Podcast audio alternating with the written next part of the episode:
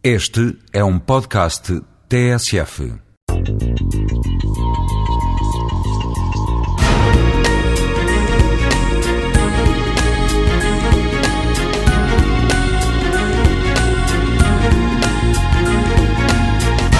A estratégia da cidade é criar, de facto, aquela cidade que tenha possibilidade de garantir o ócio sob todas as suas formas e que tenha principalmente aquilo que nos a saudade do paraíso perdido.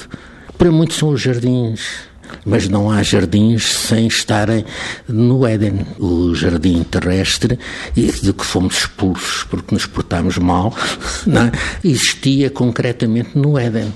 O Éden era um vale fértil. Ora, hoje a cidade não chega a ter jardins para retemperarmos no ócio. A cidade hoje tem que ter também o vale fértil, o Éden. E é esse Éden que está a ser sistematicamente destruído e a, a não permitir condições de criarmos, de ter ócio.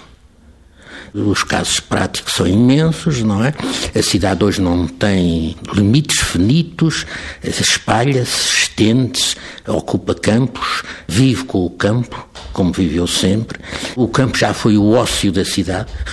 Basta em Lisboa a ida às hortas ao domingo, que era uma atitude bem lisboeta, que era no fundo o ócio as hortas, o que é que estão a fazer hoje às hortas? Vão ver o que estão a fazer no Val de Santo António, a destruir sistematicamente todas as possibilidades de ócio, até para as pessoas mais carenciadas, está a ser destruído. Estão-se a destruir no Val de Carnide, estão-se a destruir no Val de Santo António, estão-se a destruir onde espontaneamente surgem nos declives das autoestradas, nas encostas que dão para as autoestradas, está-se a destruir ócio está-se a destruir possibilidade de ócio. Portanto, está-se a destruir as potencialidades de trabalho da própria população.